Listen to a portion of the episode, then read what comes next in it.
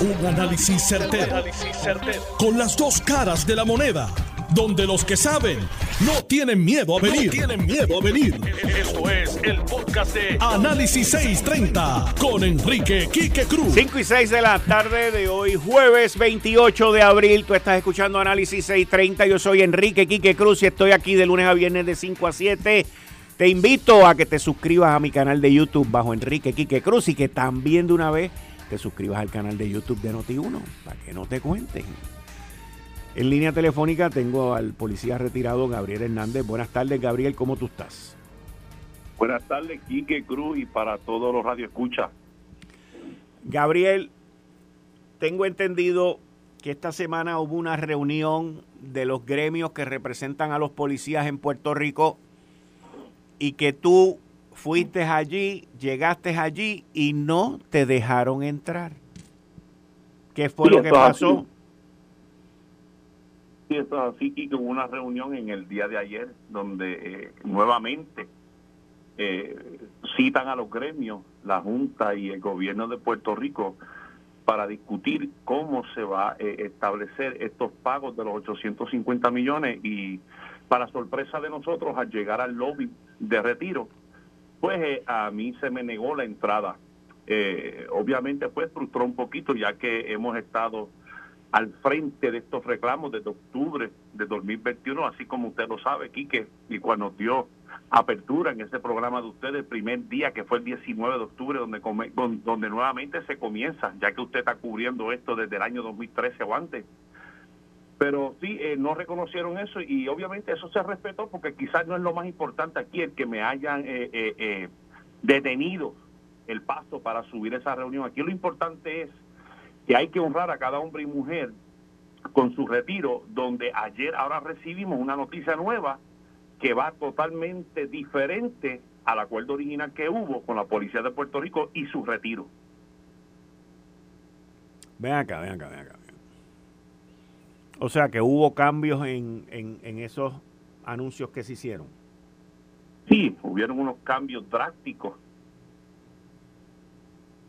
El, el 11 de enero del 2022, donde, se, donde nos reunimos por última vez con la Junta, donde llegamos al acuerdo eh, final y nos dimos hasta la mano virtualmente el gobierno, la Junta y los gremios de la policía, donde llegó el acuerdo donde recibiríamos 110 mil dólares todo aquel policía que trabajase 30 años de servicio con 55 de edad y tendría una bonificación de 65 mil dólares si llegase hasta los 58 años, que sería el equivalente a los 175 mil dólares.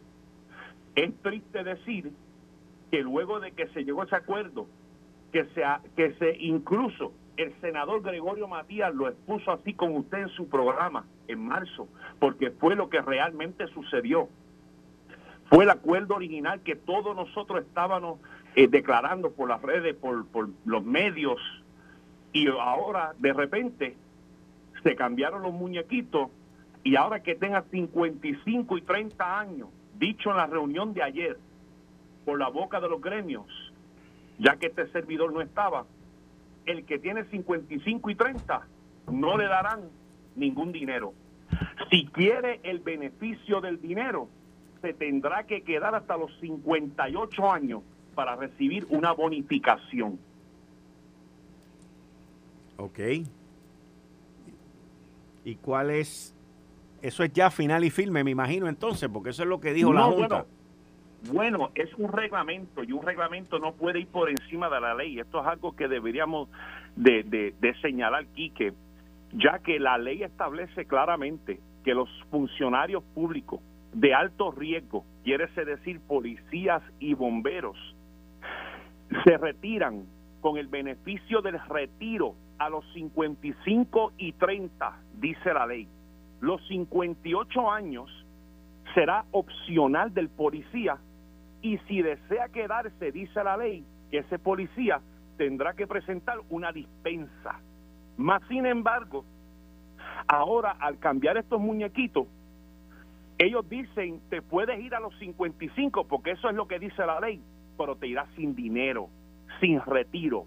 Si lo quieres, tienes que quedarte a los 58. Y esa es la injusticia aquí que, que nosotros no queremos. Esto es una lucha que usted la está atendiendo con nosotros desde el 2013. Ahora nuevamente resucitó esta lucha en octubre del 2021 y pensábamos, teníamos esperanza de tener este dinero ya para todos los policías y el gobierno ahora nos tira con esta. Es totalmente injusto y no lo podemos aceptar. ¿El próximo paso? El próximo paso es vamos a ver cómo sale este reglamento. Un reglamento no va por encima de la ley. Vamos a eh, impugnar todo aquello que no fue el acuerdo original. Y es triste decir que ya la policía, esto es algo, esto es algo que me preocupa a mí, Quique, porque ya nosotros hemos vivido una serie de eventos en el pasado, hace poco, donde ya la policía toma decisiones en, manifestarse, en tomar la decisión cual sea. Y mi preocupación es, el policía está cansado, está enfermo, su salud devastada, salud psicológica. Estamos pasando por tanto. Y esto, ahora que viene encima para machucarnos, el policía va a tomar unas decisiones serias. Y yo, si fuese parte del gobierno, atendería esto seriamente, porque la seguridad de un pueblo es primordial, así como lo es la salud y lo es la educación. Así que yo entiendo que aquí se debería de tomar cartas en el asunto y bregar con la policía de Puerto Rico. Pues vamos a, vamos a seguir detrás de esto. Cualquier cosa, estamos aquí a tus órdenes. Muchas gracias. Y que un abrazo. Igualmente. Bien, igual. Ahí ustedes escucharon a Gabriel Hernández sobre esta polémica que se ha desatado de que se presentaron unos números y después se aprobaron otros números. Y esta situación también tenemos que tomar en cuenta de que la seguridad del pueblo de Puerto Rico está en juego en todo esto. Porque las acciones que se vayan a tomar tienen que ir acorde con los planes de reclutamiento y de reemplazo para los policías que se vayan a ir. Y nosotros vamos a estar pendientes de todo esto. Ahora, como les mencioné, hoy jueves 28 de abril, ya Tilano Cordero está aquí ready en el bullpen calentando. ¿Cómo estás, Atilano? Muy bien, Kike. Muy buenas tardes. Excelente. Vamos a estar con él a las 5 y 30. Y también, también con nosotros, tal y como les habíamos mencionado, está el representante Eddie Charboniel, representante por el distrito, en un distrito en San Juan, que ante toda esta polémica que ha salido con la redistribución electoral, pues él también se ha visto afectado. Buenas tardes, Eddie, bienvenido aquí a Análisis 630, muchas gracias. Buenas tardes, Quique, buenas tardes a Tilano y a los amigos que nos sintonizan. Eddie, ¿qué, qué ha pasado con el distrito tuyo? Pues mira, eh, a manera de introducción, pues como todos saben, cada 10 años se hace una redistribución electoral que está, ¿verdad?, de mandato constitucional para aquellos que, ¿verdad?, efectos del, de cómo se trabaja la redistribución electoral en Puerto Rico, se nombran dos miembros, que en el caso del, Partido No se nombró a Edwin Mundo, el Partido Popular nombra al, nombró al licenciado Ferdinand Mercado y la preside la jueza presidenta del Tribunal Supremo. La información se toma eh, del censo que, está, del censo de los Estados Unidos, que se hace cada 10 años. Una vez se hizo la publicación del censo, se comienza con el trabajo y la, la, comisión pues ha trabajado. De hecho, uno que nos acompaña aquí en, la, en el emisor, uno de, mis colaboradores, fue uno de los deponentes en esa vista, igual que otros cinco compañeros deponentes, dando sugerencias a, lo que fue la restitución electoral. Tengo que decirte que eh, todavía, ¿verdad? A nivel oficial no ha habido, no se ha publicado lo que son los resultados formales. Sí, y eso lo conocemos, ¿verdad? Por la, la baja de población que tuvo San Juan, que perdió bastante, eh. Residentes, igual que el Distrito 1, se hicieron unos cambios. La información que nos da la Junta de Restitución Electoral es que esta informa eh, la información final se debe estar publicando para mayo, y eso es final y firme. dato importante a nivel electoral y político, los cambios de distrito eh, eh, inciden directamente en lo que es la composición de, los cuerpos legislativos hacia una mayoría o hacia una minoría. El precinto que yo tengo el honor de representar por segunda vez, que es el Distrito 1 de San Juan, ha estado en manos del PNP desde 1968. Y parte de eso ha sido porque la composición del precinto 1, que a, vuelo de pájaro compone Viejo San Juan, Condado, Miramar, Ocean Park, Punta Las Marías, Playita, Changay, El Checo, Llorén, Villa Palmera, Santurce, El Caño Martín Peña Inicialmente, para una idea, hace 30 años atrás el precinto 1 era solamente Santurce y Viejo San Juan y Condado. Se siguió expandiendo hacia Llorén, se expandió hacia Santurce en las últimas dos restribuciones entró al área lo que era el precinto 2, que lo presidía Mundo en aquel entonces, que es el, área de Barrio Obrero, las monjas, etcétera, cantera. Lo que he escuchado, y estos son rumores de pasillo porque no hay una información todavía concreta, pero sé que es cierta porque mi compañero del precinto 2 eh, eh, ¿verdad? Lo, lo, sintió.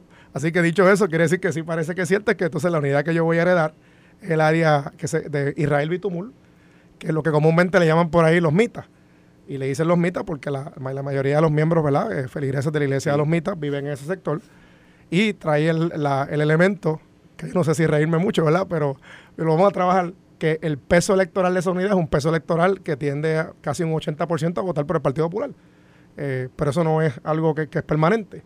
Y digo que no es permanente porque anteriormente, cuando yo llego al precinto 1, igual pasaba con las unidades de cantera y el caño Martín Peña y se logró, ¿verdad? Con trabajo, cariño, alianza y comunicación con la comunidad que esas unidades pudieran votar por el legislador PNP del precinto y por la plancha legislativa del PNP. Eh, o sea que es cuestión de trabajarlo. También eh, escuché que se añade al 2, eh, ¿verdad? se le añade un sector del precinto 4 de San Juan, que era lo que se ha escuchado, que es el área de Villanevares. Precinto 2, como tú sabes y saben los amigos, está en manos del Partido Popular desde, el año 2000. Edwin Mundo lo tuvo por un tiempo en la década de los 90, pero lo ganaba ahí literalmente raspaculado y con sus habilidades, que es una persona conocedor del, derecho electoral en Puerto Rico y, cómo se trabaja el derecho electoral en la calle, pues hacía su trabajo, por eso es que ganaba. Eh, luego del 2000, pues más complicado, porque Luis Raúl, con todo el tiempo que lleva ahí, además es miembro de la comunidad de la Iglesia de los Mitas, pues logra tener ese, peso electoral.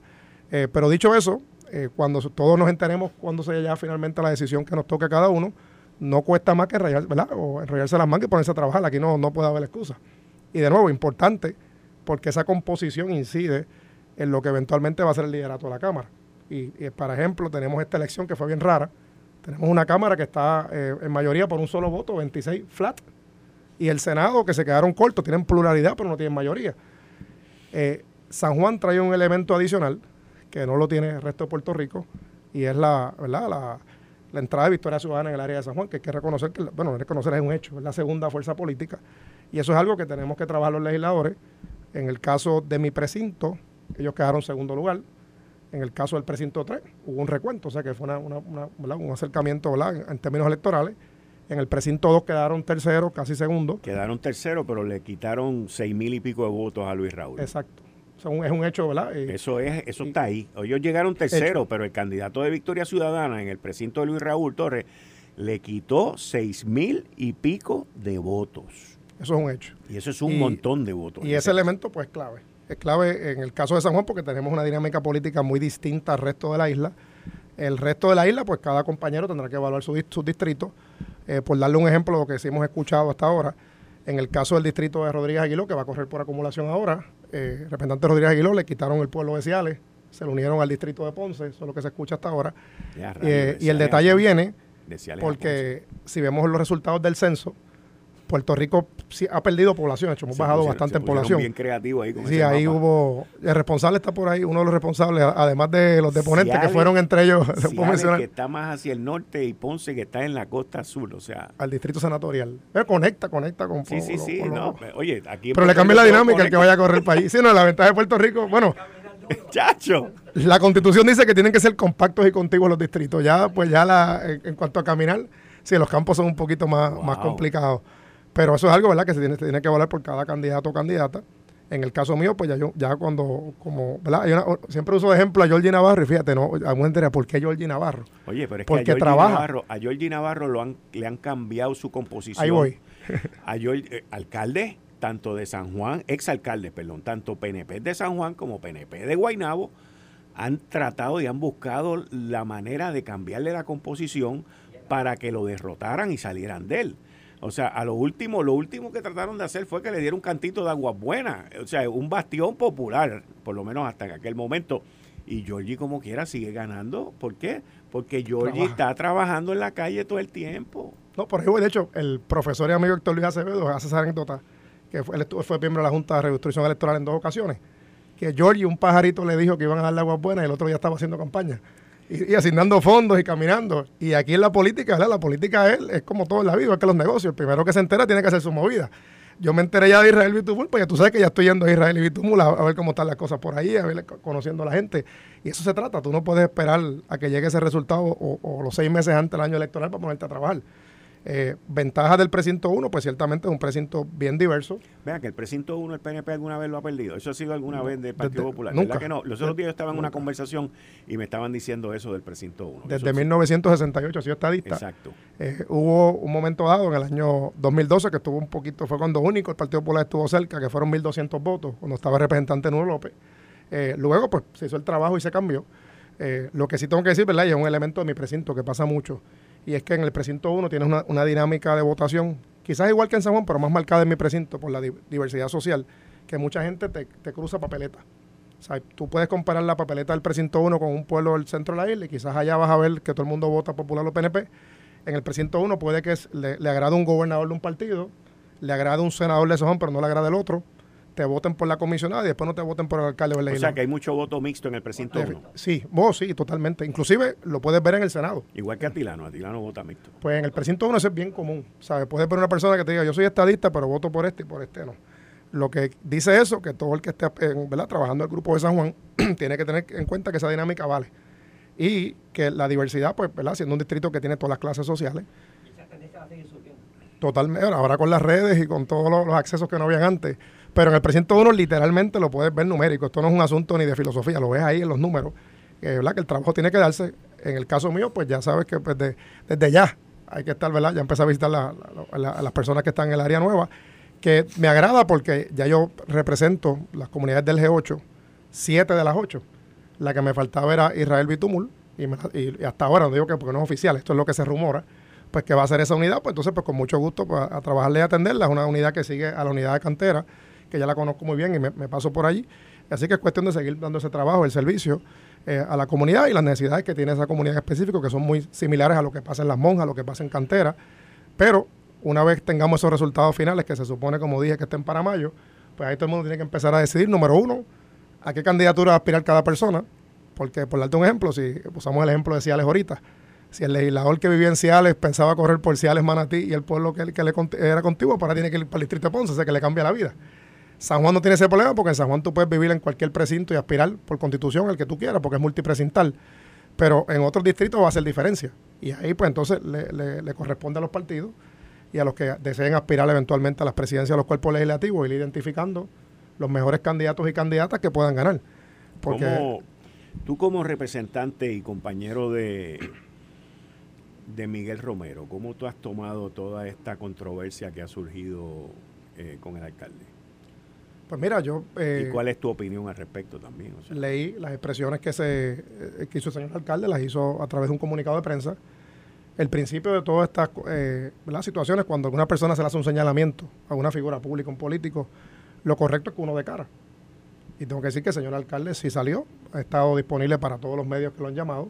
Eh, inmediatamente se hizo el señalamiento, hizo un comunicado de prensa y ha estado dando sus explicaciones de los asuntos que se alegan. Siempre he dicho que cuando hay, hay dos partes, si se habla de una investigación, le corresponde al, a, la, agencia que está investigando, si es estatal o federal, decir si sí o si no. La conducta de la agencia federal es que nunca confirma ni niega, así que pues no tenemos respuesta. En el caso del señalado, que es el alcalde, pues ya contestó. Él ha dado unas explicaciones, ha estado disponible a los, a los medios, y yo creo que eso es lo correcto, que él de las explicaciones que antes he hecho y las ha dado, y, creo que hizo lo correcto en explicar y dar cara.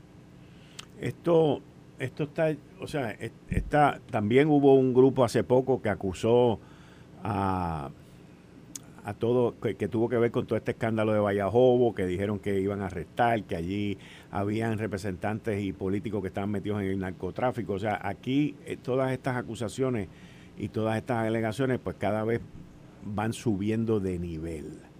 Y tú que estás en la política y que entraste en esto relativamente hace poco, porque tú entraste hace menos de 10 años, este es tu segundo término, ¿verdad? Correcto. Exacto. Este, ¿cómo, tú ves esos cambios en estos últimos dos cuatrenios desde que tú entraste? Porque tú entraste con una elección especial. Correcto, una primaria. Una primaria, ¿ok? ¿Cómo, cómo tú ves ese, ese, ese cambio de giro en todas estas acusaciones, todas estas alegaciones en contra de funcionarios electos? Pues mira, para récord sí, entré en una primaria regular, luego fui electo en dos ocasiones. Sí, sí. Eh, ¿Verdad? Que presento uno, pero la, dinámica ha cambiado. Y eso aplica en todos los asuntos de la política. las redes sociales, ¿verdad? Eh, tienen un elemento positivo pero también tiene un elemento muy negativo. Y es que le da foro a, cualquier personaje, cuando digo personaje, literal. Porque si te vas a Twitter, por ejemplo, en Twitter por lo menos te llamas Kike Cruz, yo sé quién es Kike Cruz, que está aquí al lado.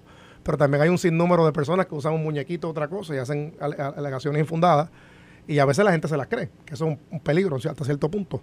Yo creo que toda persona que tenga alguna evidencia de algún delito o alguna comisión ilegal o cualquier acto ilegal, pues debería ir a, las autoridades o al, foro correspondiente. Si es un delito estatal, pues entonces la Fiscalía Estatal o a la Policía, etcétera. Si es un asunto federal, pues a las autoridades federales. Pero sí, sí te tengo que decir, a pesar de que respeto la Constitución federal y la estatal en cuanto a lo que es la libertad de expresión, hago un breve paréntesis. La libertad de expresión no es absoluta. Eso lo ha dicho el Tribunal Supremo de los Estados Unidos en muchas ocasiones. Hay una cosa que se llama malicia real. Si usted hace una acusación, de hecho aquí no se puede mencionar el nombre del, personaje, pero el vocero en su momento y la, la Comay son los leading del, del derecho sobre ese tema en Puerto Rico si usted tiene evidencia sobre una figura pública, sea un político un artista, ustedes mismos, porque ahora mismo Atilano cualifica como figura pública, porque está ante un programa que tiene foro, que tiene audiencia, etcétera, hay que tener esa evidencia.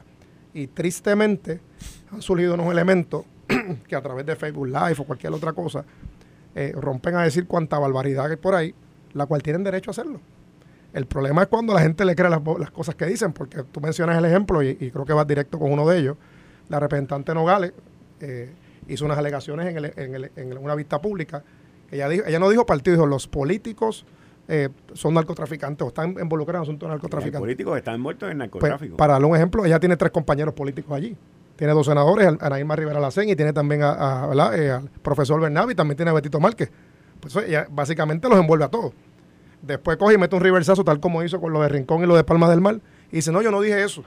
Estamos hablando de una licenciada Estamos hablando de una representante. Inclusive cuando le dieron 24 horas para contestar, ella dijo, si yo tuviese esa información. después que tira la... Primero decía que la tenía y después si tuviese. Eso, y eso es un peligro. Yo te digo, a mí a veces me preocupa, y eso pasa a veces con compañeros, usamos el caso de Mariano Gales, cuando en el PNP se le señaló, en el, en el de la Cámara, que ella había cometido unos actos, la evidencia se presentó. Se presentó, se fue a, la, a la Comisión de Ética y está la evidencia. De hecho, la sancionaron. E inclusive su propio compañero le votó a favor, que un dato histórico. Si le vota a favor es que los hechos son ciertos, pero preocupa que eh, se estén, ¿verdad?, eh, sin, a veces sin evidencia, eh, tirando información incorrecta que puede lacerar ¿verdad? la imagen de, cualquier persona. Esto no tiene que ser compartido, puede ser un popular, puede ser un PNP.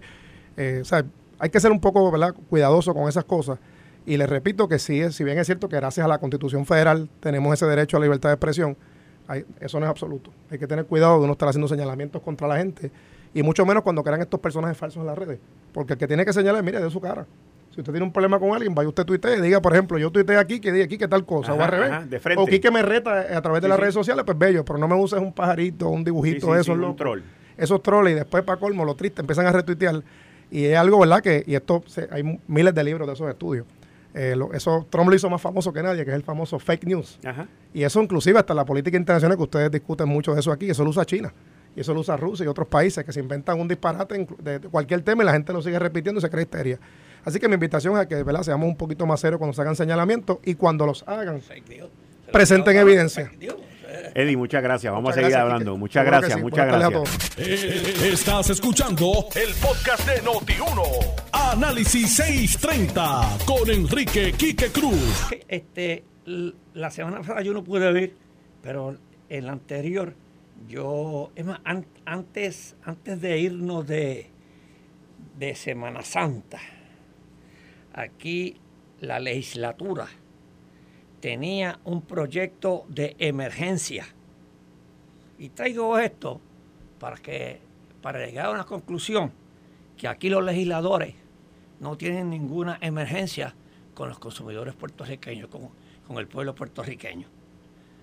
Y yo me refiero al proyecto de la moratoria de la crudita, que se le iba a rebajar, ¿te acuerdas? Eh, que cuatro centavos en el galón de gasolina. La guerra ya lleva dos meses. Dos meses. Y todavía la legislatura nuestra no ha aprobado ese proyecto que era para hacerle justicia, según ellos, a un proyecto de emergencia para hacerle justicia a los consumidores, para que minimizar el impacto del costo de la gasolina. Me pregunto yo, señores legisladores, Ese es el proyecto verdadero. Y ese es el proyecto de consenso que ustedes iban a discutir con tanta urgencia. Y si ese proyecto, que era un proyecto de consenso, que se cogió eh, el, proyecto del gobernador, estaba aprobado por el presidente de la Cámara, también estaba en consenso, el presidente del Senado fue a conferencia y todavía el proyecto no ha bajado. Esa es la clase de legisladores que nosotros tenemos. Esos son los legisladores que van cuatro, cada cuatro años a pedirle el voto a usted y no le pueden hacer justicia en cuatro centavos en un litro de gasolina. Quiere decir que están envueltos en todas sus mediocridades que ellos están haciendo, uno este, con jobo, otro con, este, con, con la basura, otro con el asfalto y, y el consumidor y el consumidor no los defiende. Yo estaba leyendo hoy, yo espero que ese, ese proyecto ya estaba para la firma del gobernador y yo espero que el señor gobernador firme ese proyecto y después tiene que ir a un reglamento, creo que se va a tardar Esa es la parte más importante. un reglamento que va a ir al departamento de Hacienda, que lo más seguro cogerá como 10 o 15 días. Yo conociendo al señor secretario. Sí, él ya lo tiene listo. Que, él, que estoy seguro que ya lo tiene listo, porque ese secretario no es como los legisladores, ese no hace política. Los legisladores están dormidos allí. Yo quisiera, yo quisiera a los dos amigos nuestros que están aquí conmigo esta tarde. Ajá, vienen para ah, acá. Que me den la explicación, porque yo vengo con este proyecto desde antes de Semana Santa y no lo aprueban. Un proyecto tan fácil, un proyecto para que ellos saquen votos. Ni para eso se ponen de acuerdo. Ni para eso se ponen de acuerdo nuestros legisladores. Están tan divididos que no se ponen de acuerdo. Por eso que yo te digo que la mitad ah, de esa legislatura hay que cerrarla. Hay que cerrarla y volver al legislador ciudadano. Si con el legislador, legislador ciudadano nosotros hicimos nuestra constitución y estaban los grandes pensadores, los grandes hombres que iban allí a trabajar por unas dietas. Ah, no, ahora no. Ahora se les da sueldo, se les da cajo, se les da un montón de, este, de cosas más y no trabajan. Así es que yo, lamentablemente, no es que yo tengo nada contra la legislatura, pero yo sé que este proyecto tenía urgencia. Tenía urgencia porque así va a estar justicia a los consumidores. Y esos son los problemas y esos son los proyectos de urgencia. Y no los aprueban, ¿qué me dirá de los otros proyectos?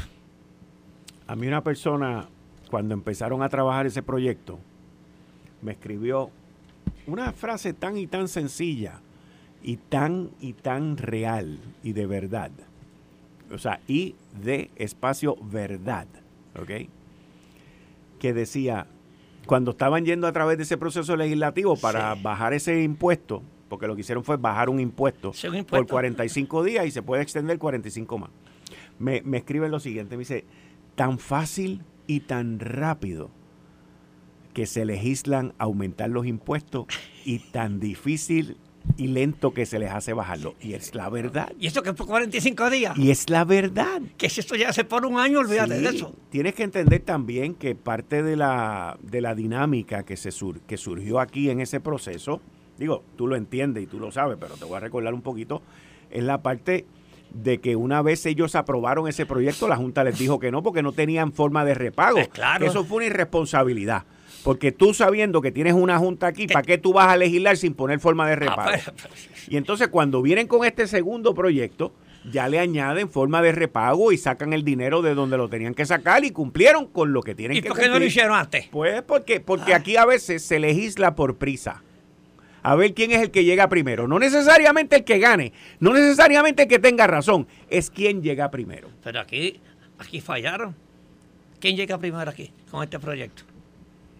El presidente del Senado, ¿quién llega primero con este proyecto? Yo, yo creo, Fíjate, yo soy uno que, que te tengo que decir que estoy de acuerdo con que se haya tardado.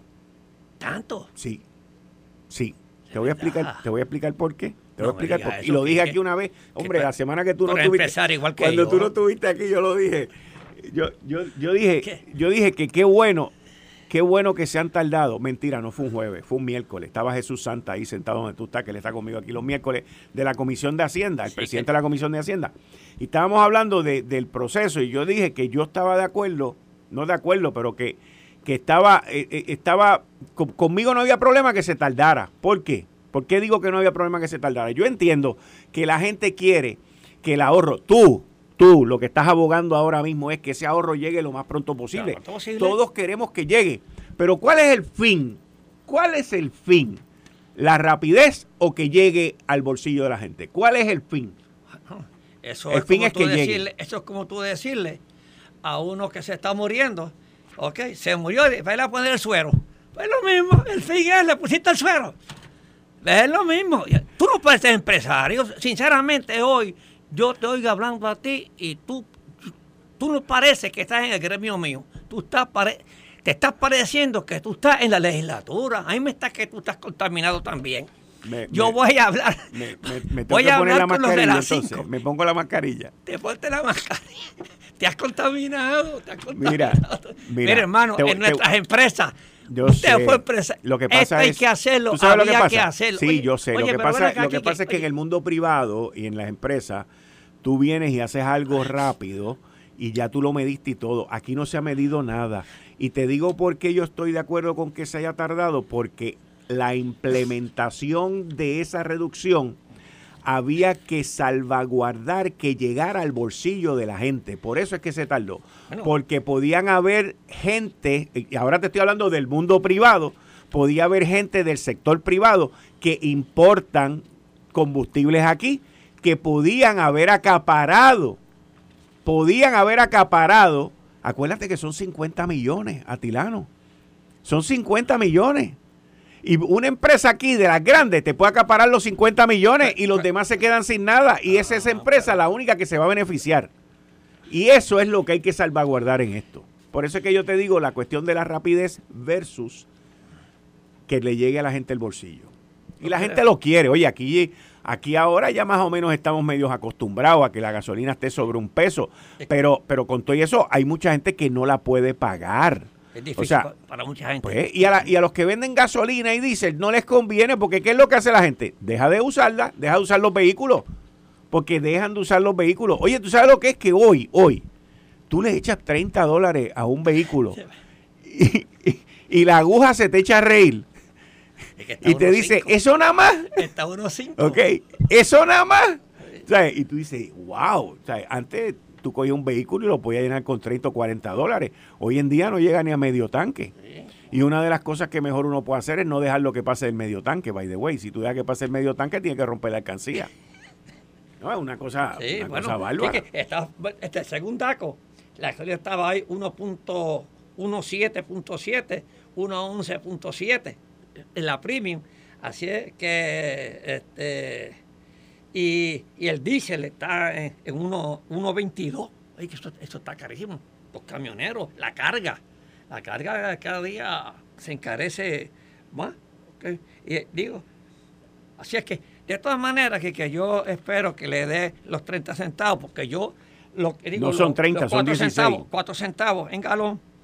Este, yo espero que el señor gobernador firme esto y ya hayan encontrado el repago y no, no se convierta en un, en, en un este, proyecto que no va a llegar a los consumidores. Así es que Eso es lo más importante, que llegue al consumidor. que llegue a los consumidores. que llegue al Pero- consumidor. pero- y, y, y ven acá, tú, tú que me estás hablando de esto y, y- y- y de, de- de toda esta... o sea, ¿Cómo tú ves? ¿Cómo tú ves el que el galón de leche llegue a 7 pesos o a 8 pesos?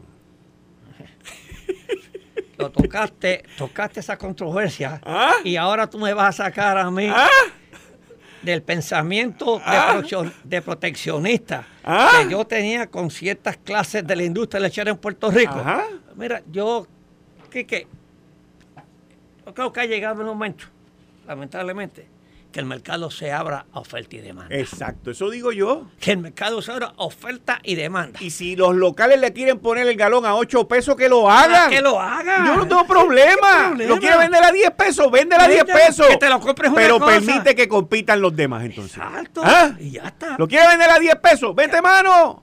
¿Lo quiere vender a 12 pesos? Vende el galón de leche a 12 pesos, no tengo problema con eso. Pero permite que se abra el mercado y que se compita. Aquí hay dos, aquí de la, de la, de las, este, de las plantas Se de están leche, matando hay ellos dos. mismos, by the way. ¿Quién va a pagar Sí. eso para beber leche aquí? Eh, ellos han, eh, mira, es más, lo mismo que tú estabas diciendo ahorita. Se- Mientras más ha subido el precio, más ha bajado Se el reduce consumo. el mercado, Pues, los consumos.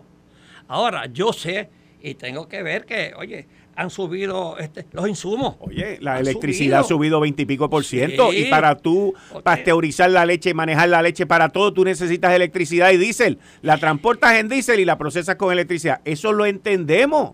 Pero ¿qué, qué razón de ser tienen ellos para ser más eficientes? Pues la única que te hace bien eficiente, ¿sabes quién es? La competencia. La competencia. Ah. Ahí no hay, hermano. Ahí no hay. Aquí no hay problema cuando hay una competencia, siempre y cuando que sea una competencia limpia, que no haya este, super- este superfugio de otra parte. Pero yo creo siempre en la oferta y la demanda. Así es que yo siempre he protegido la industria lechera en Puerto Rico, pero ya veo que por lo menos Suiza Dairy, Suiza Dairy ya no es nuestra, ¿ok? Es un, un capital, oye, que es muy bien, que muy bien, que este, metió ese dinero aquí y, y aporta empleo y todas estas cuestiones, Suiza Dairy, que son los peruanos, que es el Grupo Gloria, pero tenemos que irme a la oferta y la demanda y la eficiencia, que es lo que hace falta en Puerto Rico, que verdaderamente es lo que baja los precios. No hay nada como eso. Yo te digo que uno llega a apoyar el proteccionismo hasta tanto ese apoyo y ese proteccionismo se convierte en tu propio enemigo. Quique, yo creo siempre eh, eh, en el proteccionismo de, de- de los productos agrícolas, ¿ok? Porque Estados Unidos protege este, su agricultura. A base de subsidios. Sí, de subsidio, de subsidio, ¿ok? De subsidios con eficiencia. ¿ok? Y eso es lo que hay que hacer aquí. Tú eres eficiente y te subsidio esto. Muy bien. Especialmente a los pequeños ganaderos, a los ganaderos. Esos son los que hay que darle los subsidios, porque esos son los que sufren, esos son los que trabajan. ¿ok? Esos pequeños ganaderos. Esto fue el podcast de Notiuno. Análisis 630 con Enrique Quique Cruz. Dale play a tu podcast favorito a través de Apple Podcasts, Spotify, Google Podcasts, Stitcher y notiuno.com.